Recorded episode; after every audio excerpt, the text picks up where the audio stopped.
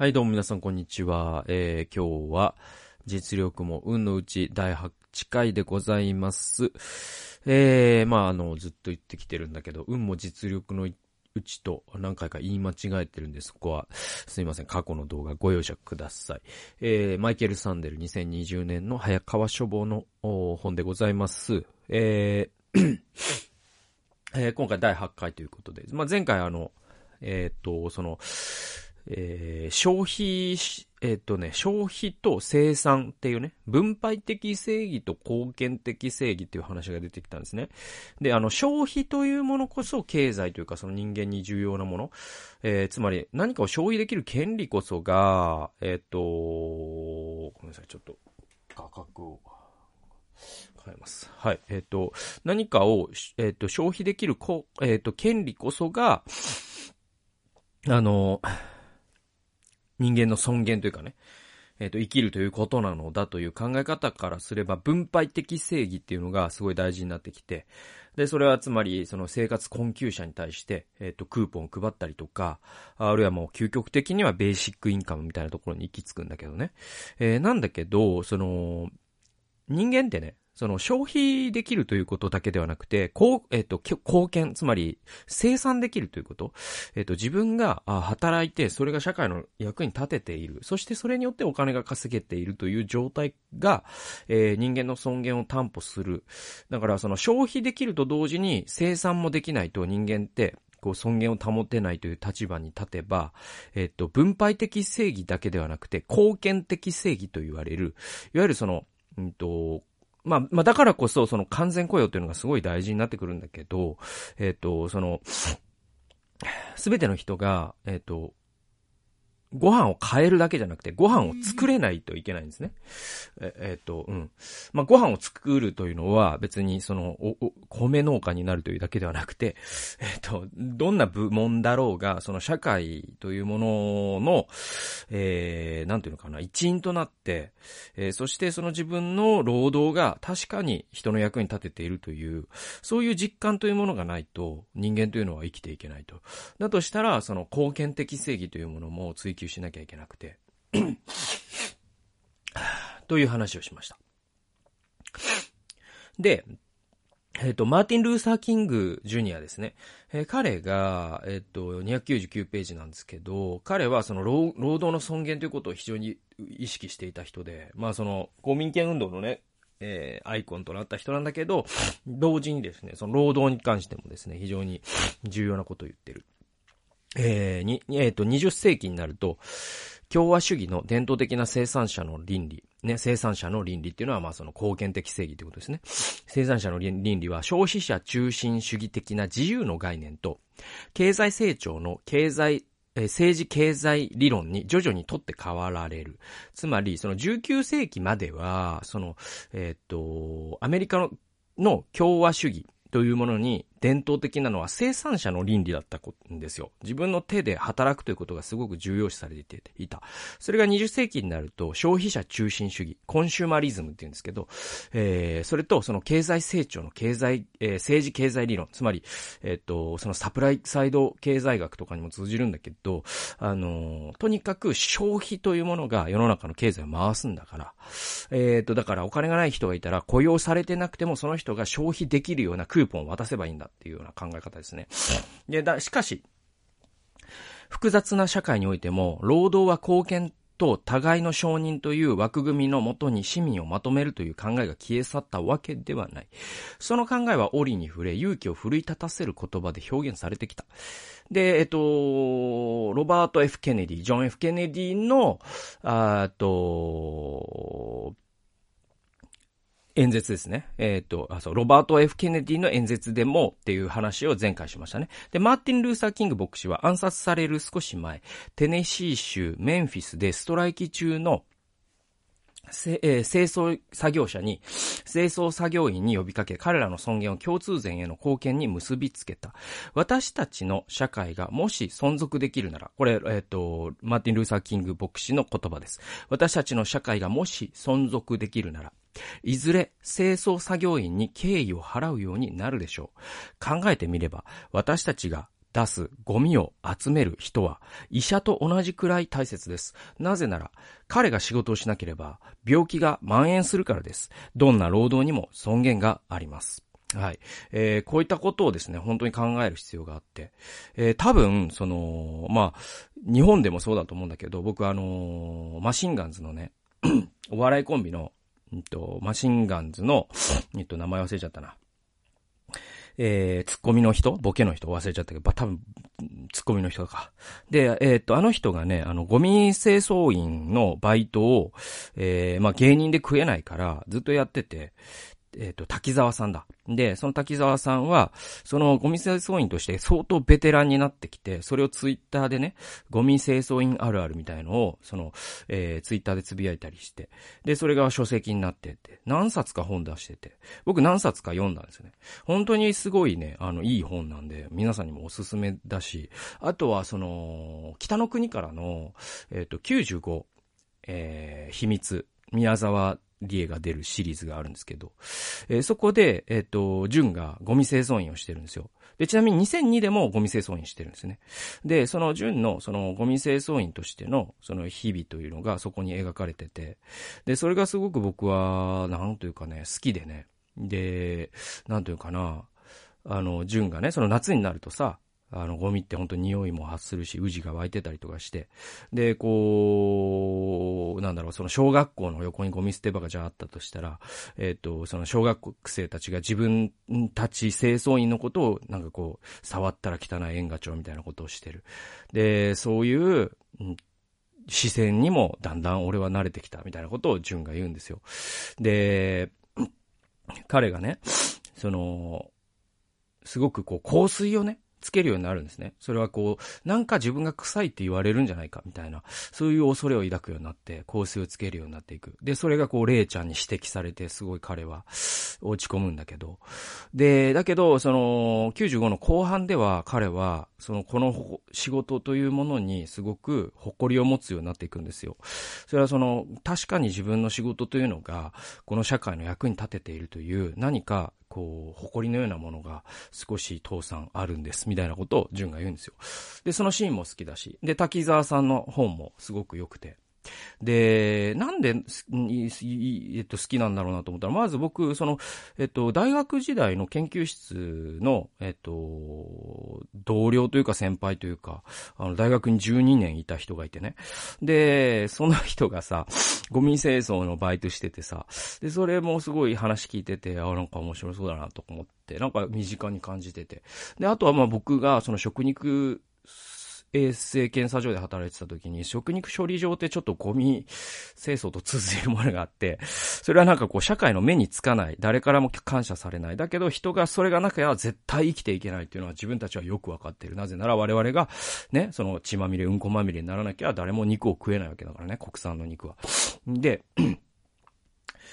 で、そういうなんか静かなプライドというかさ、そしてまたその自分たちが汚れを、汚れ仕事をしているという、その誇りと、なんか、地辱というと言い過ぎなんだけど、なんかどこかさ、その、なんか、IT えっと、なんだっけ、IT 長者みたいなさ、そういう港区でクルーザーを乗り回してる長者からしたらもう汚ね、低賃金の仕事と思われてるかもしんないけど、でもお前らこれがなきゃ生きていけねえんだからな、という、なんかそういうさ、あのー、あれがあって、誇りとその汚れ。で、僕もその前、前、多分あの時期の自分って多分ずっと、匂いを発してたような気がするしね。一日中うんこと共にいましたからね。で、いくらシャワー浴びてもそれはやっぱ服とかに染みつくんだよね。で、ちょっと話戻すと、マーティン・ルーサー・キング・ジュニアは、えっと、その、清掃員というのは医者と同じぐらい大事だと。なぜなら清掃員がいなかったら、伝染病が蔓延するからっていうんですよね。でもさ、その医者と清掃員の給料って多分日本でも10倍ぐらい多分違うと思うし、アメリカだったらもっと違うかもしれないですね。で、それってさ、その、社会に役に立っているということと、役に立っている度合いと、その給料の差がさ、釣り合ってないんじゃないとか。まあ医者だとさ、ちょっと10倍もらってもいいかなって思う人ももしかしたらいるかもしれないけど、でもこれがさ、例えばデイトレーダーとかね、株を右から左に流すだけでさ、そのコンマ何秒の爆死みたいなことをして、1日、1日100万円稼いだという、その100万円と、えー、ね、3ヶ月ゴミ清掃の仕事をして稼いだ100万円って同じなのって話があるんですよ。で、えー、まあ、キング牧師はやっぱりそのゴミ清掃の仕事こそ本当に尊敬されるような社会じゃないといけないということが、まあ、彼なりの鋭い感性で分かってたってことなんですね。で、そのさっき言ったそのデイトレーダーみたいな話に今度移っていくんだけど、あのね、そういう、そのソリッドな、その汚れ仕事みたいな、本当に誰かがやらなきゃいけないんだけど、なんていうのかな。絶対に誰かがやらなきゃいけないんだけど、そ、でも大変で、えー、っと、ね、っていう仕事ってあるじゃないですか。まあ、清掃員に大、もそうだし、その食肉処理場の作業員もそうだし、えー、で、そういう仕事というものの賃金っていうのが、えっと、この40年とかで、とにかく、まあ、下がったっていうか、その、物価上昇率っていうのが常にあるから、給料って上がらないと下がるんですよ。意味わかります？あの、必ず物価というのは上昇しますから、あだから、えっと、40年前と今と額面が同じだったら給料下がったってことなんですね。で、えっと、ちなみにそういう多くの、うんと、ブルーカラーの仕事というのは、あ給料下がったんですよ。40年前から比べたら。だからそのブルーカラーの仕事で子供を大学にやれなくなったっていうのが40年前と今の一番大きな差で。で、じゃあ、どこの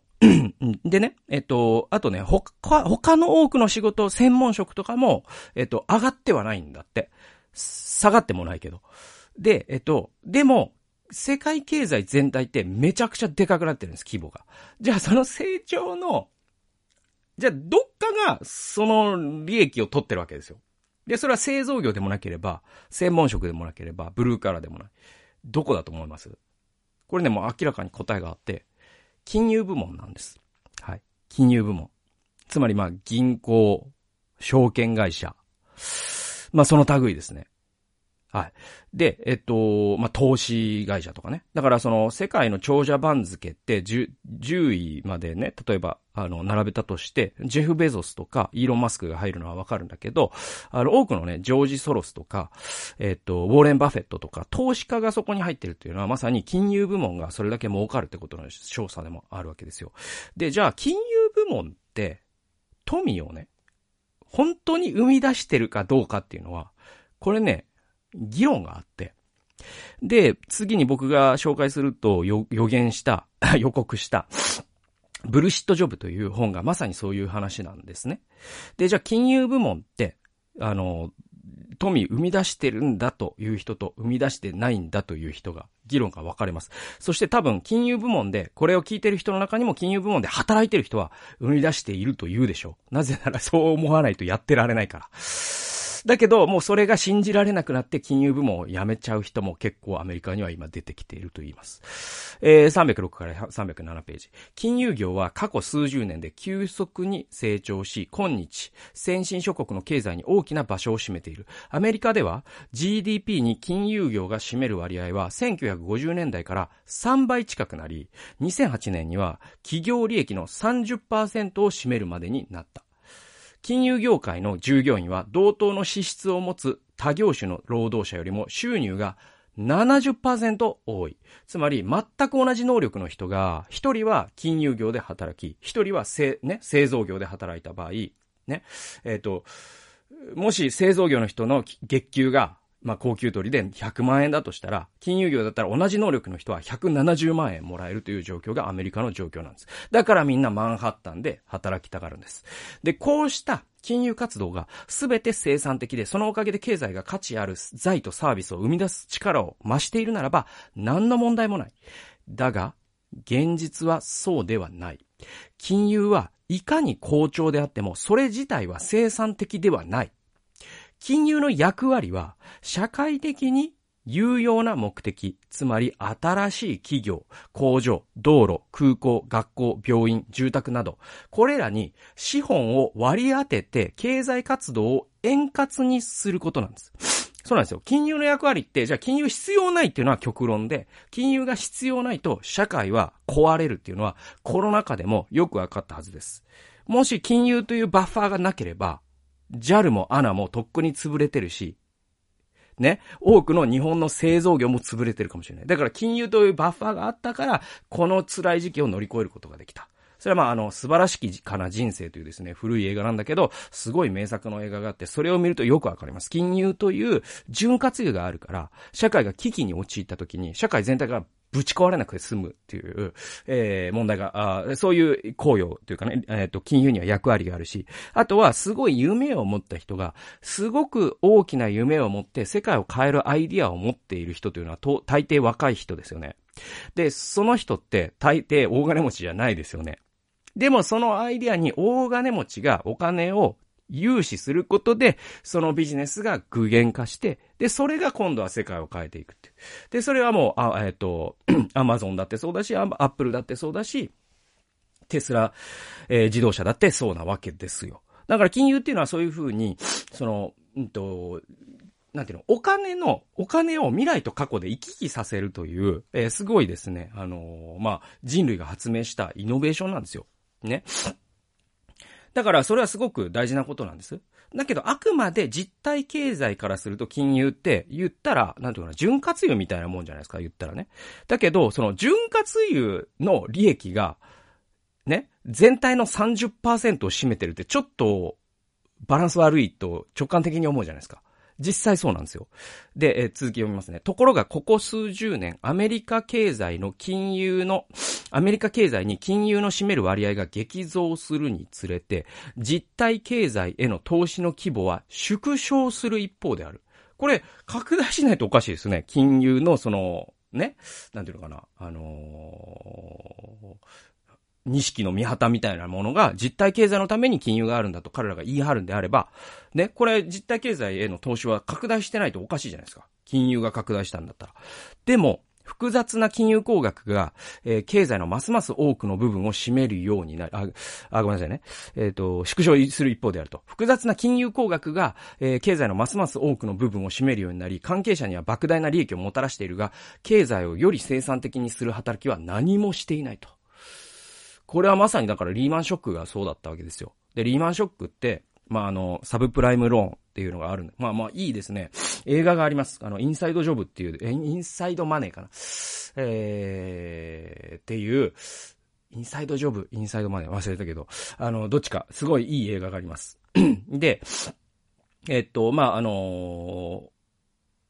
本当に、こう、リーマンショックというのがいかにイカ様だったかっていうのがよくわかるんですよ。で、それは、えっと、そういう金融商品を作る、えー、まあ、投資家向けのビジネスがありますね。あるんですよ。で、まあ、あの、リーマンブラザーズは破綻しましたけれども、まあ、そういったあビジネスがあります。で、それを格付けする会社があるんです。それはゴールドマンサックスとか。で、えっと、その格付け会社と、その金融証券を品を作る会社が結託してたんです。だから、このサブプライムローンという、おそらく焦げつくことが分かっている、その、なんていうのかな。えっ、と、うん、あれってね、あの、泥団子みたいなもんなんですよ。要はなんか、金、あの、すごく筋の悪い案件と、ね、筋のいい案件と、があると。で、筋の悪い案件をどうにか売りたいということで、じゃあ筋のいい案件を10%で、90%はもうなんか泥団子みたいにして薄めて、これ、格付け A ですよ、みたいな。で、その格付けトリプル A みたいなものも、ゴールドマンサックスが買ったりするんですよ。で、それを信じた投資家たちがそれを買いまくった。で、その結果、こ焦げついたというのが、まあ、リーマンショックの、まあ、あの、あらましなんだけど、で、じゃあ、これって、あの、何したかっていうと、大量の誰も住まない家が残ったんです、最終的に。そして、えー、っと、金融業、あ、そして金融業が、あの、すごく、まあ、あの、ドミノ倒し式に打撃を受けたからね。えー、それによって、結構、その製造業はダメージ受けたんです。で、それによって、えっと、まあ、えっと、すべて繋がってますからね。で、それによって製造業ダメージ受けました。で、で、ダメージを受けた製造業の人たちは解雇された人もいました。だからたくさんの失業者と、たくさんの誰も住まない、えー、住宅、ローンが払えなくなってね。で、そういう住宅を生みました。で、え、解雇された従業員を生み出し、生みました。そして、えー、驚くことに、えっと、それを引き起こした張本人たちは税金で救済され、そして満額のボーナスをもらって今も金融業で活躍してるんです。えー、そして、えっ、ー、と、GM とかフォードとかっていう、もう超大企業は大きすぎて潰せないという理由で、これも税金で救済され、彼らは安泰なんです。だからリーマンショックによって一番困ったことになったのは、1位の中産階級の真面目に働いていた中小企業の人たちであり、えー、まあ、騙されてね、えー、えっと、住宅を買って追い出された人たちであり、っていう話で、だからこう考えていくと、そういった、その、ますます複雑になる金融工学、これね、誰も理解できないから、あの、投資家でさえ理解してないっていうことが分かったんですよ、後で。だから、そういう、なんか、あの、現代の錬金術みたいな金融工学でのゲームをずっと彼らはしてて、それによって社会に害をなすことがあっても、僕は益をなすことは全くしてないと、まあ、あのサンデルさんも言ってるし、僕もそう思います。で、イギリスの金融サービス機構の元長官、アデア・ターナーはこう説明する。この20年から30年、裕福な先進諸国で金融システムの規模と複雑さが増したことにより、経済の成長や安定性が増したという明白な証拠はない。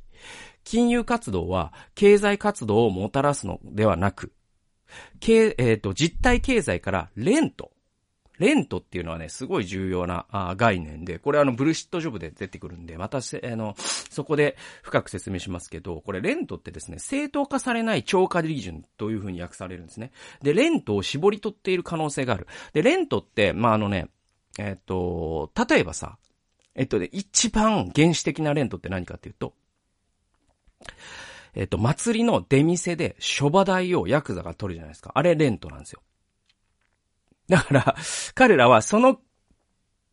権利というものに値段をつけて、正当化されない、なんか利権みたいなもので食っていくっていうのがレント。で、そのレントを、えー、求める経済のことをレントシーキングって言うんだけど、で、経済の中、全部の経済の中のレントシーキングの割合が高くなると、その国なり経済は滅びるっていう法則があって、これね、えっとね、ローマ帝国はなぜ滅びたのかみたいな本があって、で、それでも語られてたんだけど、経済がね、れ、えっと、帝国の崩壊って本かなそっちもあって、えっと、その2冊なんですよ。で、えっと、ローマ帝国にしても、大英帝国にしても、オランダが一番強かった時代にしても、あのね、その、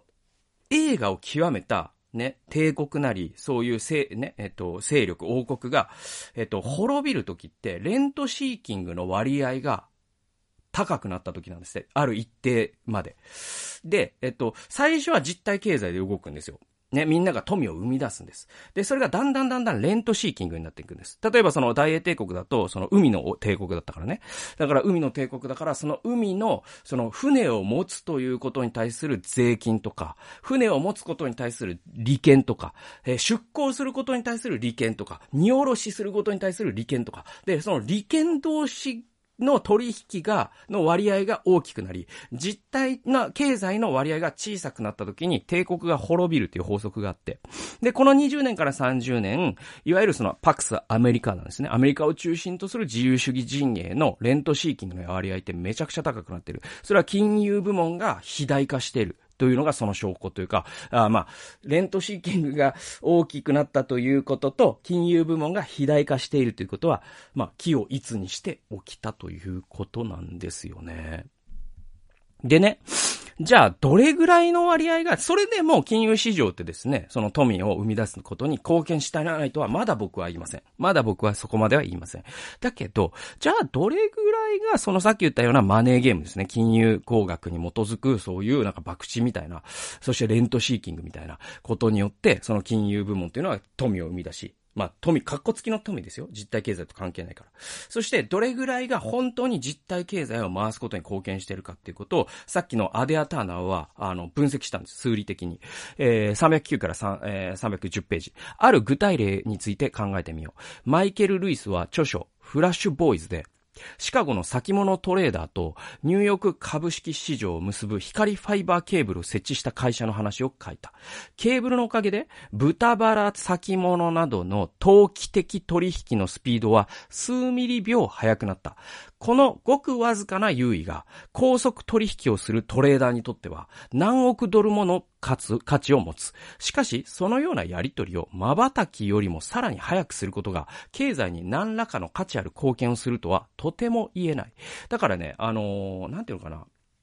あの、皆さん株やったらいいと思うし、別にね。で、金融商品買ってもいいと思うし。なんだけど、あの、いわゆるそのデイトレーダー的なことで、えっ、ー、と、その生きていくっていうことを、あの、僕は、僕は信仰者としては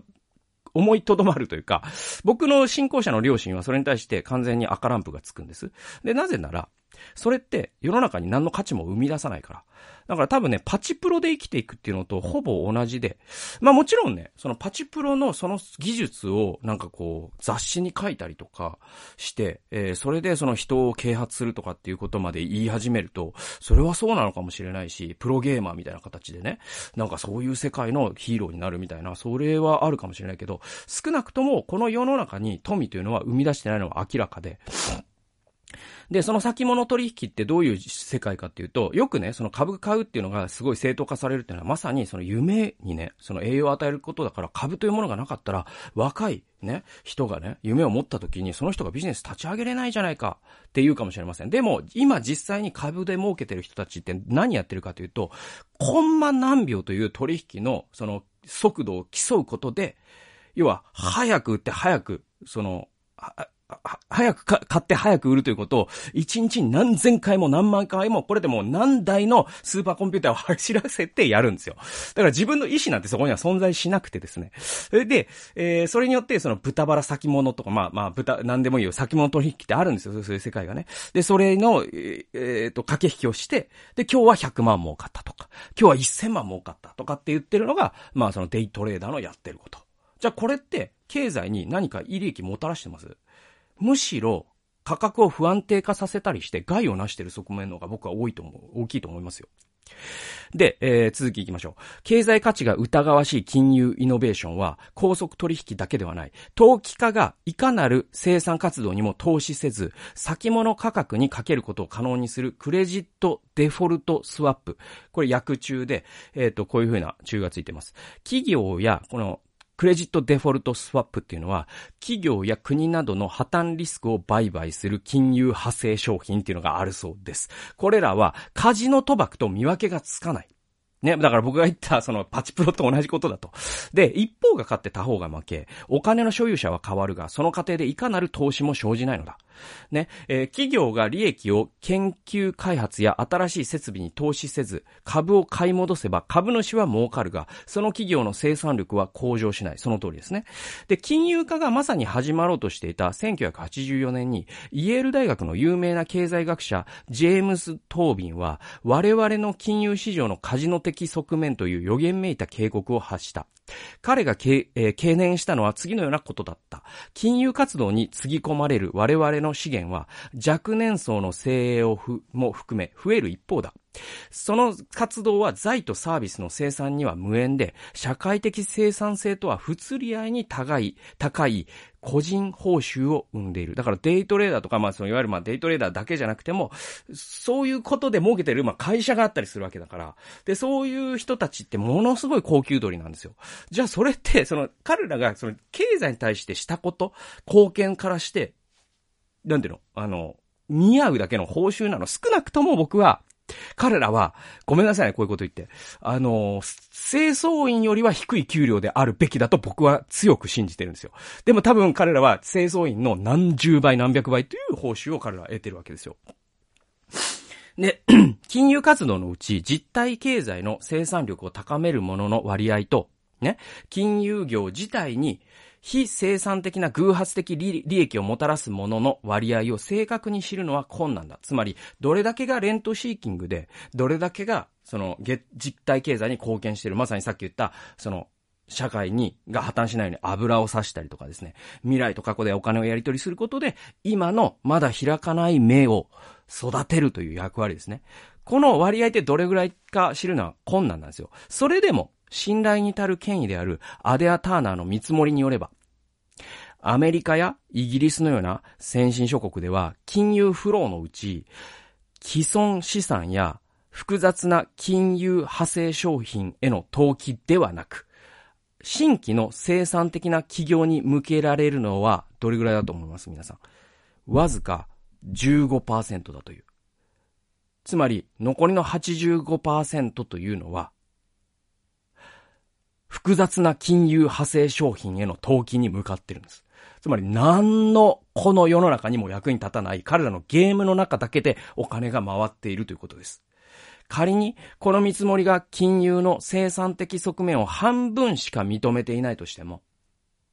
だからこの見積もりはちょっとおかしいと、金融業の人たちが言ったとする。これの倍はあるんじゃないのと言ったとしても、それでもその数字には、なお、愕然とさせられる。本当にそうですよね。で、経済だけでなく、道徳と政治にも影響が及ぶからだ。で、ここでマイケル・サンデルが戻ってくるのは、こういう経済が一番儲かるような社会で、何が一番既存されるかというと、まさに清掃員とか、ね、食肉処理場で運ぶ、えー、働く人たちの尊厳が蝕まれるんですよね。社会に確かにソリッドに必要な汚れ仕事をした人は、その仕事で食っていくことができず、結婚することすらできず、社会に対して何の生産的貢献もしない。もしかしたら害をなすかもしれない。ね。リーマンショックみたいな形で。そういう人たちが、ものすごい金を稼いで、クルーザーを買って、シャンパンを飲んでる。これおかしいんじゃねえのって話ですよ。ええー、まあ、あと2箇所なんだよね。そうですね。まあ次回に譲りましょう。まあ次回も短くなるかもしれませんけれども、まあ次回で終わります。ということで、えー、今回もお聴きくださってありがとうございました。実力も運のうち第8回でございました。また次回の動画でお会いしましょう。さよなら。